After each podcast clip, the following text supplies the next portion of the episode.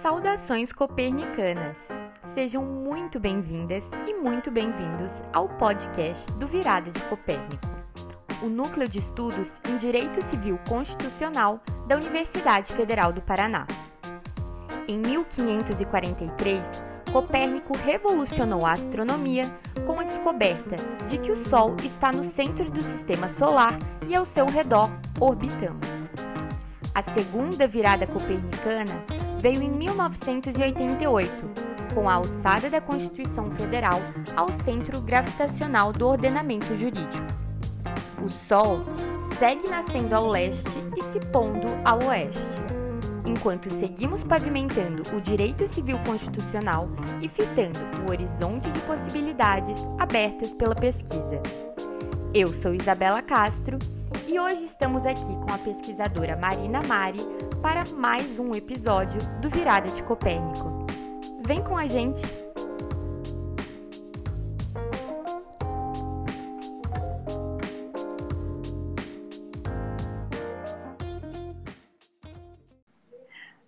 Marina Mari é mestre em Direito das Relações Sociais pela Universidade Federal do Paraná, graduada em Direito pela mesma instituição e advogada no escritório Assis Gonçalves Clos Neto. Seja muito bem-vinda, Marina. É um prazer nós a termos conosco neste podcast de hoje. Isabela, obrigado. Agradeço imensamente o convite feito pelo Copérnico em seu nome e espero que a gente tenha uma conversa muito proveitosa. Tenho certeza que será muito produtiva.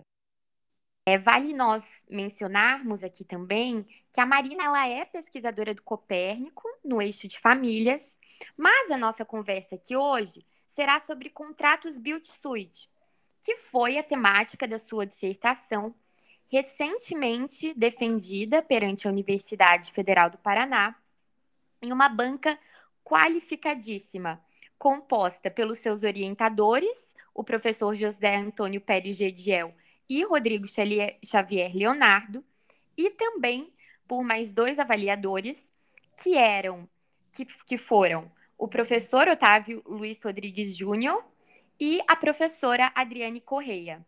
Foi uma banca excelente que, inclusive, está disponível no YouTube. Mas para nós darmos início, início, então, ao bate-papo de hoje, explica um pouco para gente, Marina, o que são os contratos Build Suite? Vamos lá, Isabela. Então, é, ele é um contrato né, que geralmente causa um pouco de é, estranhamento, vamos dizer assim, por, por ter um nome é, estrangeiro, né? Então, build suite, numa uma tradução literal, seria construído para servir, né? É um contrato que vem do direito norte-americano que foi incorporado pelas práticas mercantis aqui no Brasil, é, especialmente a partir da década de 1990. Tá? O que, que é esse contrato? O que, que é esse construído para servir? É, é um contrato em que geralmente a gente tem ao menos duas partes. De um lado, a figura do que a gente chama de empreendedor, e de um outro lado, a figura do usuário, em que o empreendedor ele vai construir, reformar, adquirindo ou não um terreno, para que haja uma customização do imóvel para o usuário, né? É, então a gente costuma é, definir que o Build Suite ele tem como se fossem duas etapas. Inicialmente, o empreendedor ele pode ter ou não imóvel, mas o fato é que ele vai construir ou reformar esse imóvel, tá? Adquirindo ou não, né? É, ao gosto, né? Nos moldes propostos pelo usuário. Então, é, qual que é o diferencial aí? O usuário, ao invés de ter que fazer né, a adaptação do imóvel à sua atividade comercial, ele já vai ganhar, né? Ele já vai ter, receber o imóvel pronto, com as finalidades já, vamos dizer assim, com, com, com o estereótipo já formatado a, a sua, ao seu gosto, né, a sua atividade. É, em contraprestação, o usuário, a partir do momento em que ele receber o imóvel, ele vai começar a pagar, né, a remunerar esse empreendedor que fez essa etapa inicial é, do Build Suite. Em resumo, é, o Build Suite ele, é, ele, ele tem essa modelagem. Entendi, excelente. E é interessante, né, a gente olhar para esse contrato Beauty Suite, BTS para os íntimos, eh, dentro de um contexto de alteração econômica social mais ampla, né? Realmente, hoje, a capitalização imobiliária, ela nem sempre ela se revela aí a melhor opção, e parece que vem crescendo essa tendência hoje de da gente não investir necessariamente em imobiliários sobretudo nessa, nessa era né, que nós estamos dos bens digitais, que vem ganhando relevo de um lado, e de outro, parece também que nós estamos dando mais importância ao acesso do que à propriedade em si. Como revela a viralização dos aplicativos de aluguel de imóveis de temporada. E também a gente pode citar aqui um próprio reflexo dessa tendência no próprio nos, nos direitos reais aí, né? Propriedade também. Então, é um contrato muito interessante que a gente pode até avaliar nessa perspectiva um pouco mais macro, né? De como a ideia de contrato, de como a ideia de propriedade, ela vai se alterando conforme, é, é como reflexo, né? Dessas alterações econômico-sociais. É, então, muito interessante. É, Isabela, até pontuando e complementando, é exatamente isso. A ideia do Build Suite ela é perfeitamente isso que você refletiu, porque é, no Build Suite você tem a concepção de que o valor do uso ele compensa mais do que o valor da propriedade. Né? Então, ao invés de o usuário buscar a propriedade de um imóvel, ou ainda buscar é, não apenas a propriedade, mas até o, os custos diretos é, com esse investimento de reforma, construção ou até compra, né, é, a concepção do usuário é: eu vou receber esse imóvel pronto, né?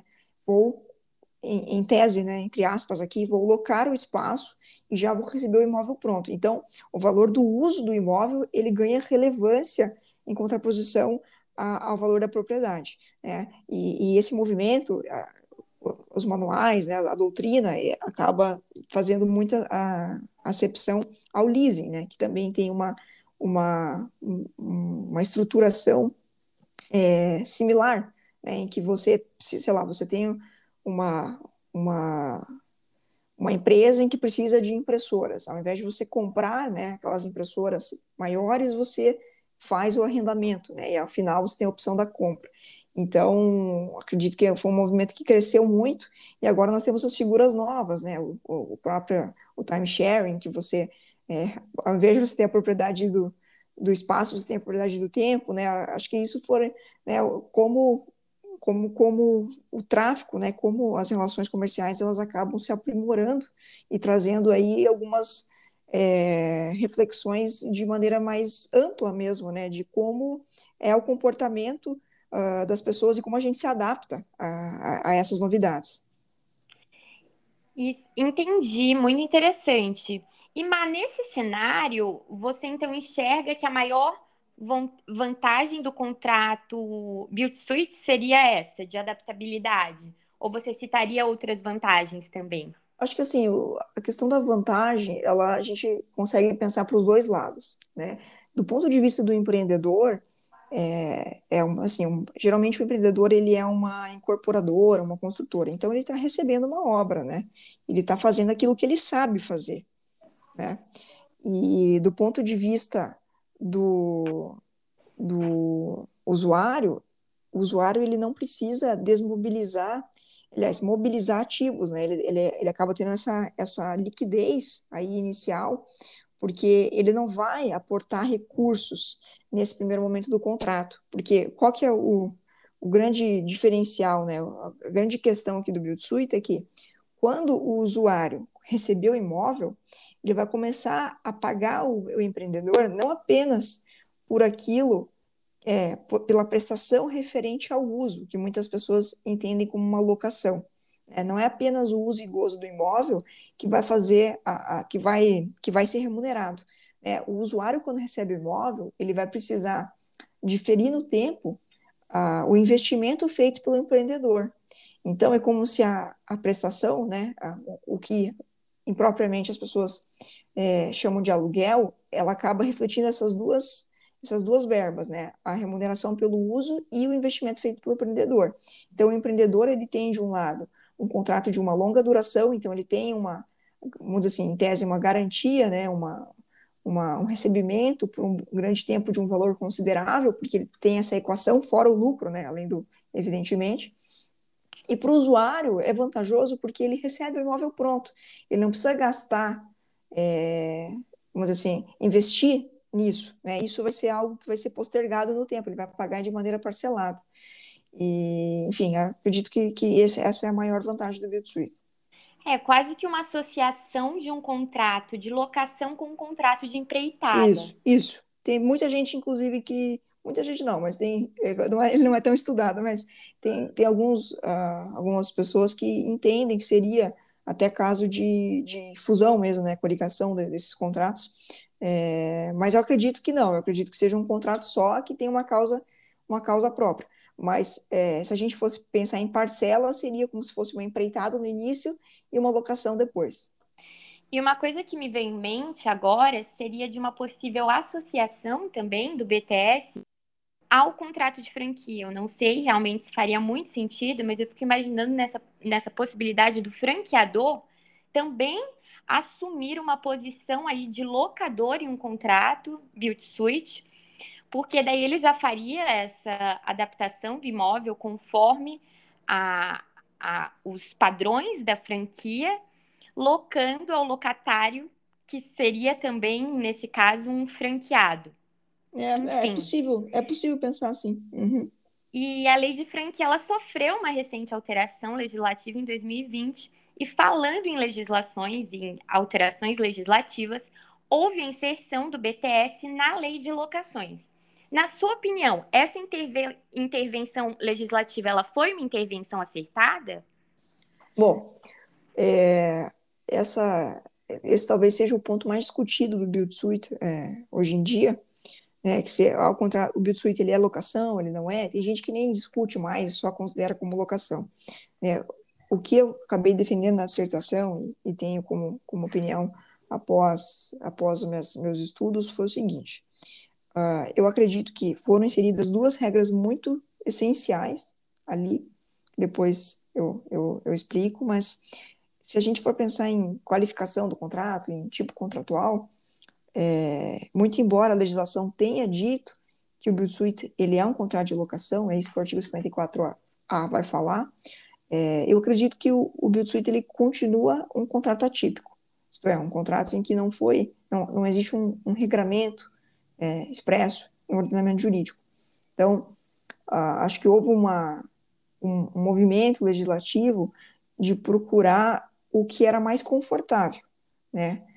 É, quando existe aí uma figura contratual nova, é, é muito comum, é muito normal que a gente tente fazer uma comparação desse modelo contratual a um modelo que a gente já conhece, né? Isso traz segurança, porque se é o mesmo modelo, a gente já tem o um regramento. Se a gente está falando de compra e venda, a gente abre o Código Civil e lá tem as regras. Se a gente está falando de doação, a mesma coisa. Mas o Build tem um contrato diferente. Então, me parece que foi equivocada essa inserção, porque é, há essa menção de que é um contrato de locação.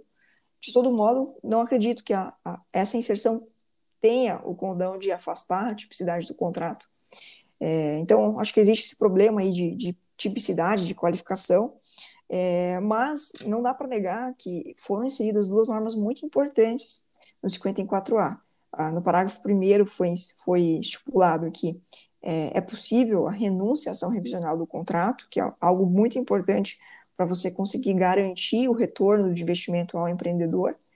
E, de outro lado, foi também é, é, garantido, é, em caso de denúncia, isto é, em caso de rompimento contratual é, pelo locatário, é, foi estipulado um teto, né, até onde pode ir a cláusula penal nesse caso, né, que corresponderia ao que o empreendedor receberia até o final da locação. Então, essas duas normas, elas acabam é, sendo é, fundamentais, assim, para quem tem, né, para quem trabalha nessa área, é, porque isso evita aí, um comportamento oportunista ou contraditório do, do usuário frente ao empreendedor. É, elas realmente servem aí como uma baliza da equação econômica do contrato, né, da relação. E como você, como você mencionou, contra, a contraprestação ela acaba não sendo meramente uma contraprestação vinculada à locação. Tem também essa contraprestação por todo aquele trabalho de, de montagem, né, de adequação do imóvel. E nesse sentido, como que fica a revisão contratual? O que entra, né? Com, há alguma polêmica? É, como que, que é resolvida essa re, revisão contratual? Quais são as diretrizes para essa revisão? Então, é, esse talvez, antes da, da questão da, da, lei de locações, esse era o assunto mais debatido no tema do Build Suite. Por quê? É, a gente entende bem como esse contrato ele é formulado quando a gente consegue compreender essa, justamente essa equação econômica do contrato. Isto é, em um primeiro momento haverá a construção, no segundo momento haverá o uso. E o usuário, quando receber o imóvel, ele vai necessariamente precisar retornar o que o empreendedor investiu. Então, a equação ali da, daquela, daquela remuneração, ela vai levar em consideração essas duas, essas duas vertentes, como, como eu havia explicado, além do lucro, é evidente, né, ao empreendedor. É, e o que, que acontecia antes da legislação? Não que não aconteça agora, mas a legislação acabou barrando um pouco isso. É, acontecia o seguinte: passavam alguns anos e o, por exemplo, o contrato era de 10 anos, passavam 3, 4, 5 anos, e aí o usuário falava: olha, é, com base na revisional, falava: o meu aluguel está desajustado ao preço de mercado. Tá? Isso era uma situação muito problemática, porque é evidente que o aluguel vai estar desajustado ao preço de mercado. Né? É muito possível que isso aconteça, justamente porque o preço de mercado ele não é um parâmetro do build suite. O build suite ele leva em consideração essa equação específica. Né? Então, o que, que acontece? É, a legislação, o artigo 54A, diz o seguinte: no que for direito material, as partes no build suite têm livre estipulação. Mas no que for procedimento, isto é, ação renovatória, ação de despejo e ação revisional, aplica a lei de locações, tá? É, ocorre que vem o parágrafo primeiro atento, justamente porque o legislador foi atento a essa problemática da revisão, desse possível comportamento contraditório e oportunista, ele traz essa possibilidade da renúncia. Então, para o empreendedor, é algo muito importante, né, que você consegue barrar né, um, um, eventual comportamento aí do usuário de querer revisar esse aluguel, né? Então, assim, é, a revisão, sim, resumindo como é que isso acontece hoje, a revisão no BioSuite hoje ela é muito mais obstada, né? E se eu pudesse aconselhar, aconselharia sempre, né, do lado do empreendedor, estipular essa renúncia, né? E aí, não que você não possa nunca revisar o contrato BioSuite, né? Isso, isso seria é, inverídico do ponto de vista do ordenamento mesmo, porque o Código Civil estipula um regramento né, uma, uma, um sistema de revisão contratual. Né? A gente tem lá as, o, o, as duas regrinhas, 317 e 478. É, então, se a gente for falar de revisão, é, do meu ponto de vista, a gente teria que olhar mais para o Código Civil, porque eu acredito que a ação revisional ela tem um procedimento muito específico para aquela realidade da lei de locações. E a lei de locações, ela tem uma visão é, vamos dizer assim, protetiva ao locatário, né, que nesse caso seria o usuário. Então, você transportar essa lógica protetiva ao build suite, especialmente nesse tema sensível, que é a revisão do build suite, é, eu acredito que seja bem inapropriado. Com certeza.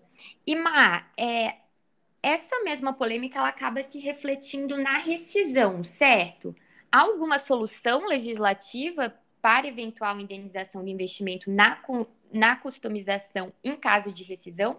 É, então, o, o que o, a legislação faz, e também parece uma, uma, uma norma que veio é, ao encontro do interesse do empreendedor, é o parágrafo segundo, né, que ele fala que no caso de denúncia né, pelo locatário, é, é, possível a convenção de uma multa. Né, a gente convenciona a cláusula penal nesse sentido, que não excederá a soma dos valores dos aluguéis a receber até o termo final da locação. Isso que a legislação faz. Então, o que, que em resumo, né, o que, que isso significa? Significa que se o locatário ele não, é, excluindo a hipótese da revisão, ele não, não quer nem revisar, ele quer encerrar o contrato é, após algum tempo. É, é, possível que as partes antes tenham convencionado que é, o usuário terá que pagar para sair dessa relação, ele vai ter que pagar o que ele teria que pagar no, no caso de adimplemento. Né? Então é mais é mais uma garantia. Claro que nem sempre as partes vão acordar nesse sentido, né? porque é uma multa alta, né? mas visa justamente é, dar essa proteção né? e evitar esse comportamento. Eu acredito que, que essas normas, elas, além de serem é, relevantes, elas, como, como houve a inserção do Build na lei de locações, elas têm especial relevância, porque a, a lei de locações ela tem uma racionalidade diferente, né? E o, o Build ele é um contrato empresarial, e talvez esse, esse seja o maior equívoco da legislação, no, no, no, na minha opinião. Né? Como é que você coloca na lei de locações, uma, que é uma lei naturalmente assimétrica, é, um, cara, um, um contrato de caráter eminentemente empresarial? Evidente que a gente vai ter discrepâncias. Né? Então, me parece que esses dois parágrafos eles vêm para tentar, pelo menos, corrigir né? E, e dar uma, uma trava, até para o Poder Judiciário, né? O Poder Judiciário, ele vai olhar que naquela, mesmo que você se chame de locação, naquela locação do artigo 54A, as coisas são diferentes. Que conversa produtiva. Muito obrigada, Marina, por compartilhar seu conhecimento com a gente. Vale dizer que o livro, fruto da dissertação da Marina, está em vias de publicação. Fiquem de olho Inclusive, se quiser dar mais detalhes, quando será publicado, por qual editora, mas fique, sinta-se à vontade. E é isso. Gostaria de, de falar alguma coisa, Mar? Obrigada, Isabela. Agradeço também ao Copérnico pelo convite, muito gentil. E fico à disposição de qualquer pessoa que tiver interesse em continuar o debate. Fiquem de olho nas redes sociais, que nós publicaremos lá detalhes sobre o livro da Marina assim que nós tivermos mais informações. Então encerramos aqui mais um episódio do podcast Viradas com Copérnico. Sigam o grupo no Instagram e acompanhem nossa página no Facebook para saberem dos próximos episódios. Até a próxima!